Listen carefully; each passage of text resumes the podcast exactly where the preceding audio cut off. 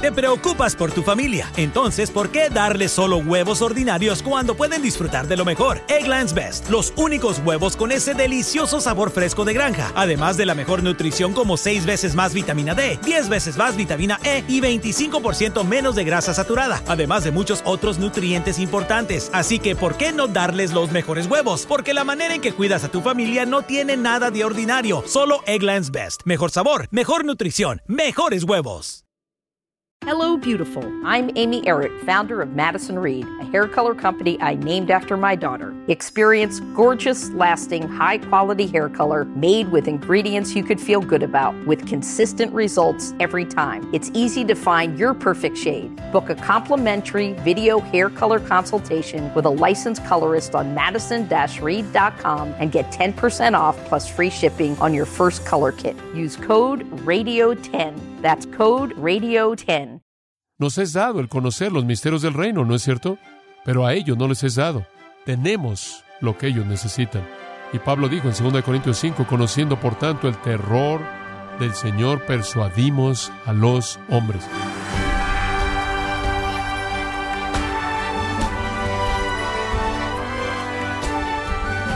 Le saluda su anfitrión Miguel Contreras, dándole la bienvenida a esta edición de Gracia a vosotros con el pastor John MacArthur. Hay muchas personas que rechazan la idea de un Dios amoroso que envía a la gente al infierno para sufrir por toda la eternidad. Se entiende que a un corazón sensible y misericordioso esto le cause incluso escalofrío. Pero, ¿qué es lo que la Biblia enseña acerca del infierno y la condenación eterna de los pecadores? El día de hoy, John MacArthur nos ayuda a entender lo que pasa con aquellos que rechazan la verdad de las Escrituras y la descripción del infierno que Jesús nos brinda en la Biblia, parte de la serie Las parábolas del reino, aquí en gracia a vosotros. Mateo 13, versículos 47 al 52. Llegamos a la última de siete parábolas presentadas por nuestro Señor Jesucristo en este capítulo 13. Y este es el clímax. Esta parábola en particular es una parábola acerca de juicio. Es una parábola acerca del infierno. Y el punto clave de la parábola se encuentra en el versículo 50. El horno de fuego. Allí será el lloro y el crujir de dientes.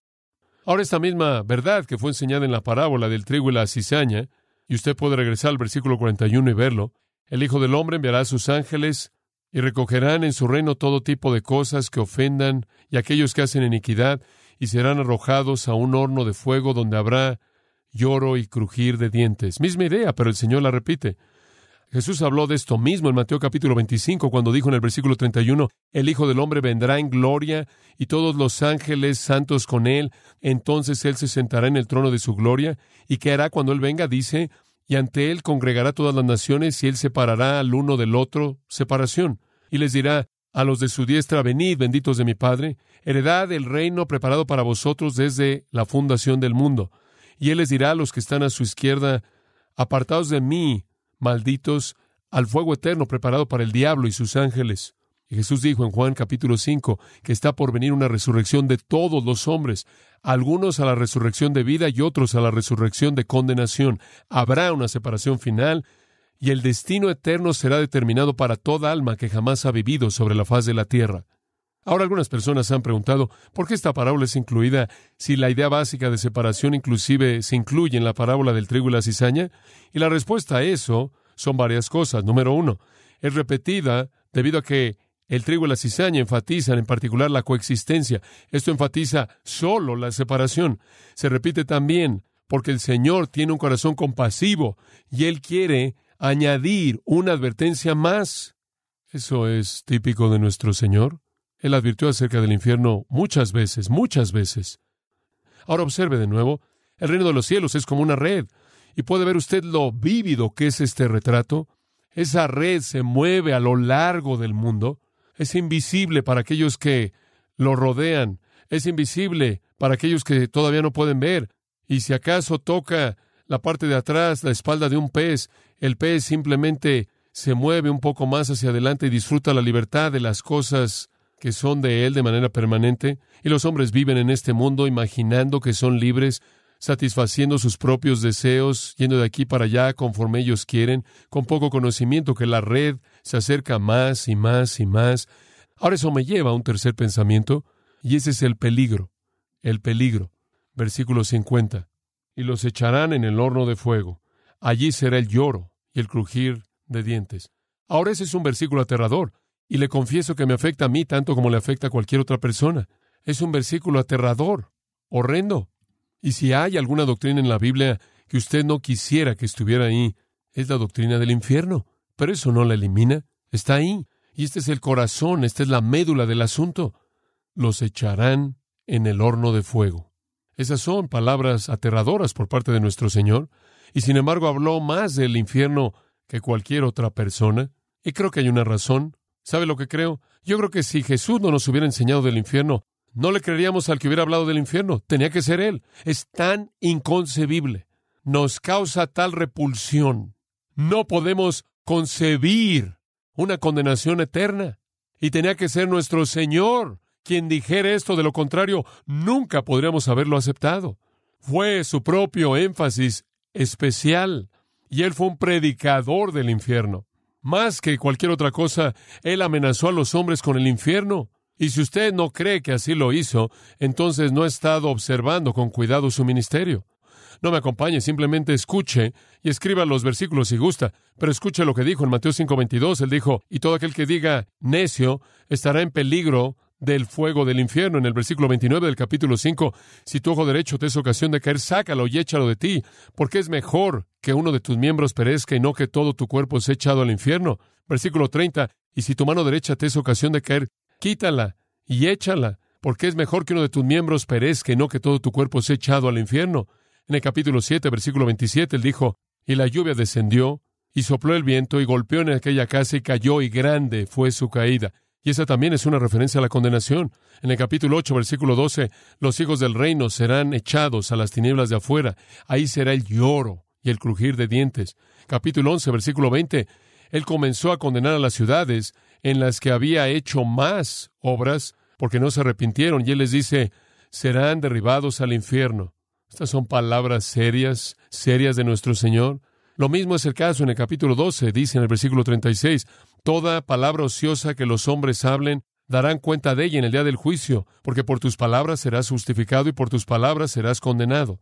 Esta fue una parte constante de lo que nuestro Señor enseñó. El capítulo 23 habla del infierno de manera repetida. Capítulo 24, capítulo 25, Marcos capítulo 9, Lucas capítulo 6, Lucas capítulo 12, Lucas capítulo 16. Simplemente sigue y sigue y sigue. Jesús contó una historia entera acerca de un hombre que murió y se fue al infierno, estando en tormento y clamó porque alguien viniera con agua y refrescara su lengua. Ahora, entonces, si usted fuera a evaluar cuál debería ser el énfasis de la predicación, en base al ejemplo de Cristo, debe ser predicación acerca del infierno. Nuestra generación no hace eso. Nos debe convencer de pecado que decimos tan poco acerca del infierno.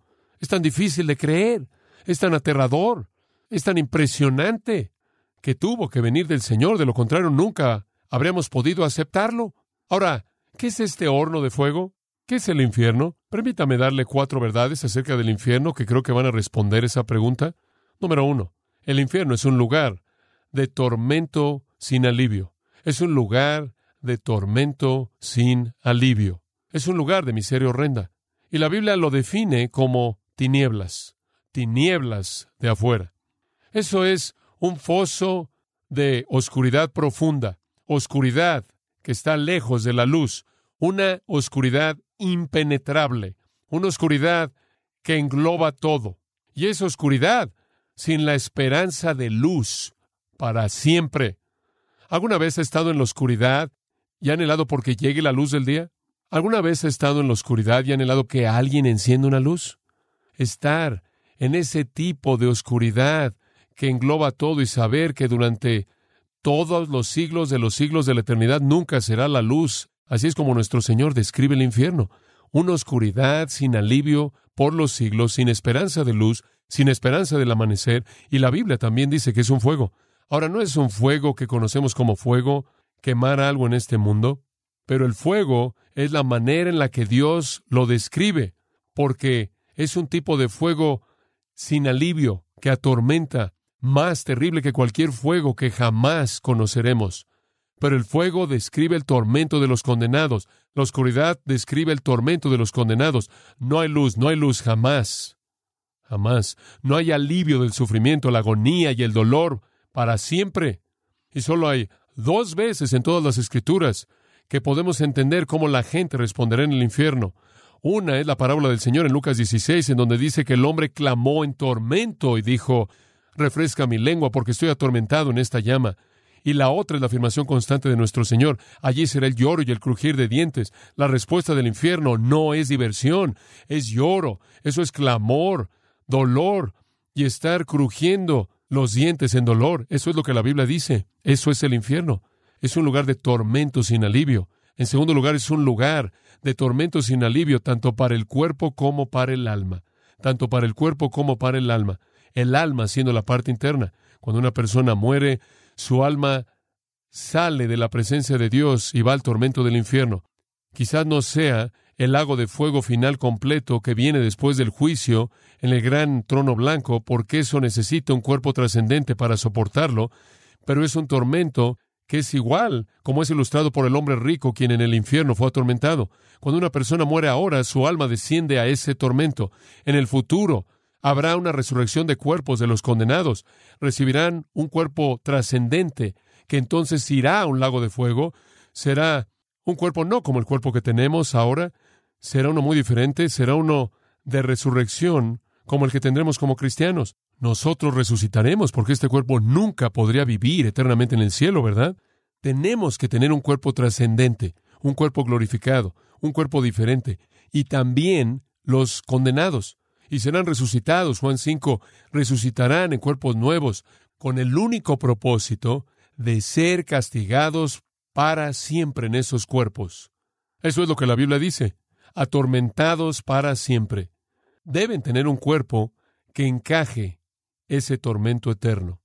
Y esa es la razón por la que Jesús en Mateo 10, 28 dijo, no temáis a los que matan el cuerpo, sino temed a aquel que puede destruir el alma y el cuerpo en el infierno, como puede ver, el infierno es alma y cuerpo. Algunas personas creen que solo son memorias malas. No, no solo son memorias malas. No solo son los procesos internos de pensamiento, es el cuerpo también. Son cuerpos trascendentes, eternos mayores que cualquier cosa que tenemos en esta tierra, van a ser dados a los condenados para que puedan sufrir en esos cuerpos para siempre. Y esa es la única razón por la que van a tener esos cuerpos. Con el cuerpo actual, hombre, no podrían tolerar el infierno. El cuerpo que tenemos ahora sería consumido en un momento. Entonces, así como Dios prepara a los redimidos con cuerpos nuevos para el cielo, Él prepara a los condenados con cuerpos nuevos para el infierno. Conocemos un poco acerca de eso, de dos cosas que el Señor dijo. Él dijo, en primer lugar, el gusano de ellos no muere. Ahora, ¿qué quiso decir con eso? Cuando un cuerpo va a la tumba y entra en un estado de descomposición, se llena de gusanos y comienzan a consumir ese cuerpo y los gusanos van a morir cuando el alimento se acabe. Entonces, una vez que el cuerpo es consumido, los gusanos mueren. Pero en el infierno, los gusanos nunca mueren, porque el cuerpo, aunque está siendo consumido de manera continua, nunca es consumido entonces el gusano nunca muere. En otras palabras, el Señor estaba diciendo, el tormento sin alivio del cuerpo sigue y sigue. Y también dice, el fuego nunca se apaga. Ahora un fuego siempre se apaga cuando se acaba el combustible, pero el combustible nunca se acabará. Aunque el fuego continúa, el combustible nunca se consume. Y entonces tiene un tormento sin alivio de cuerpo y alma. Y eso me lleva al tercer pensamiento. En el infierno usted tiene un lugar de tormento sin alivio de cuerpo y alma en diferentes grados, en diferentes grados. En otras palabras, para algunas personas el infierno será peor que para otros. Para todos los que estén ahí, será horrible. Será sufrimiento definitivo. No habrá alivio para ello, pero para algunos habrá grados de sufrimiento más severos. En Hebreos 10 dice, cuánto más severo será el castigo que merezcan aquellos que han pisado al Hijo de Dios y han considerado la sangre del pacto algo inmundo. La gente que ha pisado a Jesucristo, que ha rechazado su cruz, conocerá un infierno mayor que aquellos que no lo han hecho. Habrán grados, así como habrán grados de recompensa en el cielo. También vimos eso, creo en Mateo capítulo 11, cuando dijo, será más tolerable para Sodoma que para vosotros. En otras palabras, solo es relativo. No va a ser tolerable para nadie, pero parecerá ser más tolerable para ellos que para ustedes, debido a lo que ustedes han experimentado. Tuvieron a Jesucristo en su ciudad ellos no. Lo rechazaron a Él con más luz, por lo tanto el infierno será más severo para ustedes. Y después tiene claro esa parábola increíble en Lucas 12, donde el Señor dice, para el siervo que supo y no hizo lo correcto, muchos azotes. Para el siervo que no supo y no hizo lo correcto, pocos azotes. Entonces el infierno será un tormento sin alivio de cuerpo y alma en grados diferentes. Y John Gersner dice, el infierno tendrá grados tan severos que un pecador, si fuera posible, entregaría el mundo entero si sus pecados pudieran ser menos. Y en cuarto lugar, el infierno es un lugar de tormento sin alivio para cuerpo y alma en diferentes grados y será interminable, interminable. El gusano de ellos nunca muere, el fuego nunca se apaga y la luz nunca llega. El alivio dulce de la muerte nunca viene. Interminable. La única razón o la única manera en la cual en esta vida nosotros podemos vivir en medio de las pruebas y el dolor y el sufrimiento y la enfermedad, es porque creemos que habrá un fin para todo esto. Pero ellos no tendrán eso. Puede imaginar la incoherencia resultante que vendrá. Y dice usted, ¿está seguro que es eterno? Es tan eterno como el cielo, porque en el mismo versículo el Señor usó los mismos términos. Mateo 25, 46. Irán estos al castigo eterno y los justos a la vida eterna. Lo que sea la vida eterna en términos de su duración, así lo es el castigo eterno. Ese es el infierno. Bueno, ¿cómo evitas el infierno? Usted evita el infierno solo al recibir a Jesucristo como su Señor y Salvador. Si usted no se apropia del reino, como puede ver, si usted no toma el tesoro, si usted no compra la perla de gran precio, no hay manera de salir. Juan Bunyan, ese gran santo de Dios, escribió esto y cito, en el infierno únicamente tendrás la compañía de almas condenadas con una compañía innumerable de diablos para acompañarte. Mientras que estás en este mundo, el pensamiento mismo de diablos apareciéndote hace que tu carne tiemble y que tus cabellos se pongan de punta. Pero, oh, ¿qué harás cuando no solo la suposición de que el diablo se aparezca, sino que la sociedad real de todos los diablos del infierno estén contigo aullando, rugiendo y clamando de una manera tan horrenda que tú estarás listo para volverte loco de angustia y tormento. Si después de diez mil años el fin llegara, habría consuelo, pero aquí está tu miseria. Aquí debes estar para siempre. Cuando veas en qué compañía tan innumerable de diablos que aullan te encuentras, volverás a pensar en esto. Esta es mi porción para siempre. Cuando hayas estado en el infierno tantos miles de años como hay estrellas en el firmamento, o gotas en el mar, o arena en la costa, sin embargo, tú tienes que estar ahí para siempre. Oh, que esta palabra para siempre, ¿cómo atormentará tu alma? Fin de la cita. Y muchos están en la red que se está moviendo hacia ese horno de fuego inevitable. Ahora eso nos lleva al punto final, el cuarto, la proclamación. Vimos el retrato, el principio, el peligro, la proclamación. Está en el versículo 51. Obsérvelo. Jesús les dijo, ¿habéis entendido todas estas cosas? Literalmente el verbo entendido es el verbo encajado, ensamblado. ¿Han ensamblado todo esto? ¿Lo ven unido? ¿Han atado todos los cabos de esto en sus mentes? ¿Que esta forma del reino tiene bien y mal juntos? ¿Que lo bueno va a continuar permeando, va a continuar creciendo, va a continuar influenciando? ¿Que para ser parte del reino tienen que comprar al entregar todo lo que tienen por todo lo que Cristo es? ¿Lo han unido todo esto? ¿Y ven que va a seguir así con el bien y el mal hasta el final y después viene una separación final? ¿Lo entienden? Ellos respondieron, Sí, Señor. ¿Lo entendemos? ¿Lo entendemos? Y yo creo que él aceptó su respuesta afirmativa. De otra manera, él no podría haber dicho lo que dijo en el versículo 52. Él les está diciendo, ¿entienden esto? ¿Por qué les dice esto a ellos? Escúcheme, porque de regreso en el 938 vimos que el mundo es como una cosecha que se mueve hacia el juicio. Él vio que Dios vendría y metería la hoz en la cosecha. Y él dijo, rogad conmigo que el Padre envíe a obreros, envíe a personas a su cosecha, a advertirle a los hombres. Y entonces en el capítulo 10 él llamó a los discípulos, ¿no es cierto? Y en los capítulos 11 y 12 él preparó a los discípulos. Y en el capítulo 13 él enseñó a los discípulos. Y ahora él dice, ¿están listos para salir y ser aquellos que advierten en la cosecha? ¿Están listos para salir con el mensaje? Y ellos dijeron, lo entendemos, lo entendemos. Y entonces esto es lo que él dice. Entonces, así es como son ustedes, versículo 52. Todo grameteus, esa es una palabra que traducimos escriba, pero significa un aprendiz, un maestro, un intérprete de la ley y el Antiguo Testamento. Todo escriba docto, todo maestro preparado, es instruido, eso es del verbo maceteu, es discipulado en el reino de los cielos. Ahora, Él los discipuló con respecto al reino, entonces Él está hablando de ellos. Cada uno de ustedes preparado, aprendices entrenados, han sido discipulados en las cosas del reino de los cielos. Ahora están entrenados, ahora están preparados. Eso es lo que Él está diciendo. De hecho, usted podría traducirlo, ahora están discipulados, eruditos bíblicos y maestros. Eso es lo que realmente era un escriba. Él era un alumno, un estudiante, un intérprete, un transmisor de las escrituras. Él era conocido como un teólogo, un maestro y predicador.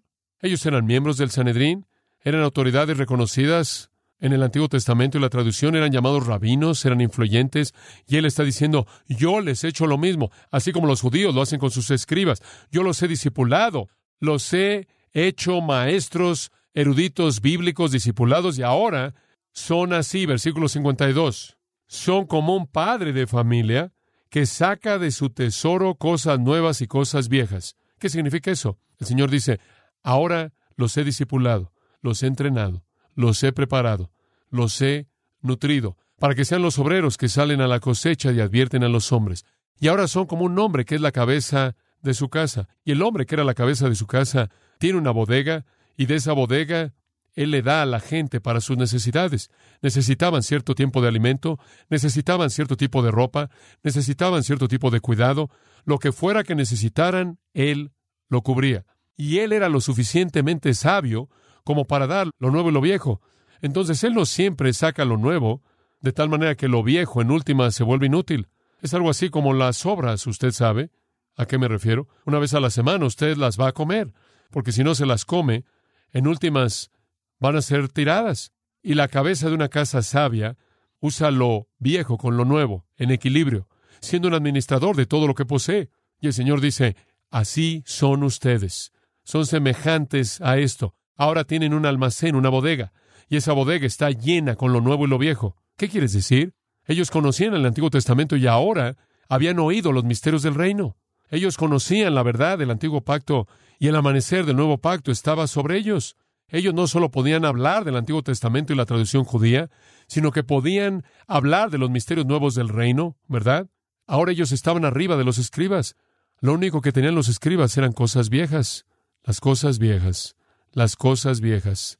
Pero Él les dice, ustedes son el padre de casa que tiene lo viejo y tiene lo nuevo y están en un equilibrio perfecto. Dios los ha llamado y los ha entrenado y los ha preparado para extenderlo. Ese es un verbo interesante que es usado aquí. Dice que el hombre, que es la cabeza de una casa, saca. Literalmente significa esparcir. En otras palabras, ahora tienen todo este tesoro, dispérsenlo, riéguenlo. Habla de liberalidad y riqueza. Hay mucho ahí. Ahora que han sido discipulados y ahora que son eruditos bíblicos y maestros, sáquenlo, espárzanlo, denles el antiguo y el nuevo en equilibrio perfecto aquello que Dios dijo en el pasado y aquello que es nuevo en la forma del reino. Ahora, ¿ve usted lo que Él les está diciendo? Esto sale del capítulo 9, versículo 38. Los hombres van camino al infierno. Ahora quiero que vean cómo va a ser el reino. Bien y mal, pero en últimas va a terminar en una separación. Y ahora ustedes conocen esto. Ahora proclámenlo, dispérsenlo. Amados, les digo que nuestro mensaje basado en esto es el infierno. Ese es nuestro mensaje. El mundo va al infierno. En la parábola de Mateo 22, el Señor da una ilustración muy parecida. Hay una boda, muchas personas se aparecen en la boda, pero entonces el rey llega y la boda tiene a todo mundo. Pero el rey entra y ve a esta persona que no tiene un atuendo de boda y le dice, ¿qué estás haciendo aquí? No tienes un atuendo de boda. En otras palabras, fuiste atrapado en la red del reino, pero realmente no eres uno de los genuinos. No tienes un atuendo de boda. Y dice que el hombre se quedó sin palabras. Él no tenía nada que decir. Él no podía reclamar nada. Y el Señor dijo, amárrenlo y arrójenlo a las tinieblas de afuera, porque muchos son llamados y pocos escogidos. El mismo principio. La red del reino atrapa a muchas personas, pero no todos los que son atrapados van a ser parte del reino. Tenemos una responsabilidad tremenda. Nos es dado el conocer los misterios del reino, ¿no es cierto? Pero a ellos no les es dado. Tenemos lo que ellos necesitan. Y Pablo dijo en 2 Corintios 5, conociendo por tanto el terror del Señor, persuadimos a los hombres. Si su corazón no puede conmoverse acerca del hecho de que la gente está muriendo y va al infierno cada segundo que usted respira, entonces algo está mal en usted. ¿No es cierto? Esa es la epítome del egoísmo. Nuestro cristianismo en la actualidad de alguna manera ha perdido esto. Usted debe decirle a la gente la verdad. Bueno, oremos. Ahora sabemos, Padre, ahora sabemos. ¿Habéis entendido estas cosas? Sí, entendemos. Entonces, somos eruditos, bíblicos preparados y maestros, que somos semejantes un padre de familia, que saca y esparce este tesoro tanto de verdad vieja como nueva, para que los hombres sean advertidos de la cosecha, la separación, la red. Padre, ayúdanos a ser fieles, a hacer un lado la frivolidad y la necedad de la vida por lo que realmente importa, las almas eternas de los hombres. Por causa de Cristo. Amén.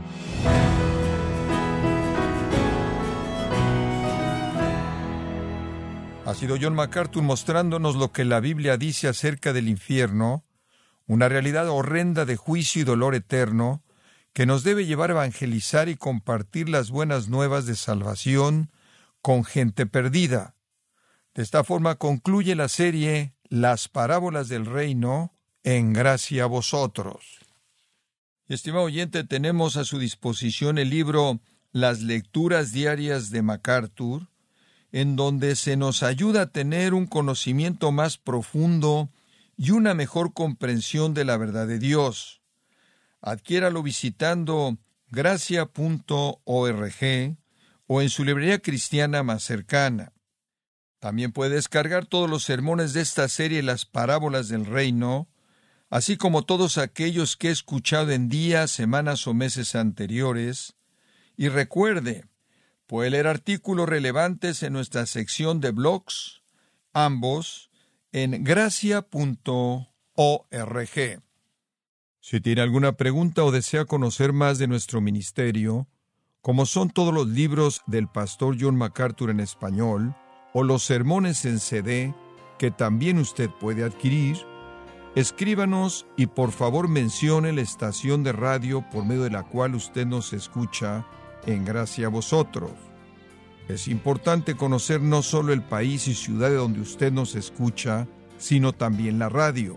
Para quienes contactan nuestro ministerio por primera vez, pueden solicitar una copia del mensaje de promoción sin costo alguno, un mensaje por oyente únicamente. Si usted vive en los Estados Unidos o Puerto Rico, escríbanos a Gracia Vosotros, P.O. Box 4000, Panorama City, California 91412. O puede escribirnos a través del siguiente correo electrónico radio arroba Bueno, en nombre de John MacArthur y el personal de este organismo, queremos darle las gracias por su tiempo y sintonía y queremos pedirle que no deje de orar por este ministerio como también por la estación de radio por la cual usted nos escucha de lunes a viernes. Este es su amigo Miguel Contreras, invitándola a que sintonice nuestra próxima edición para que juntos continuemos desatando la verdad de Dios un versículo a la vez. No se lo pierda, aquí en Gracia a Vosotros.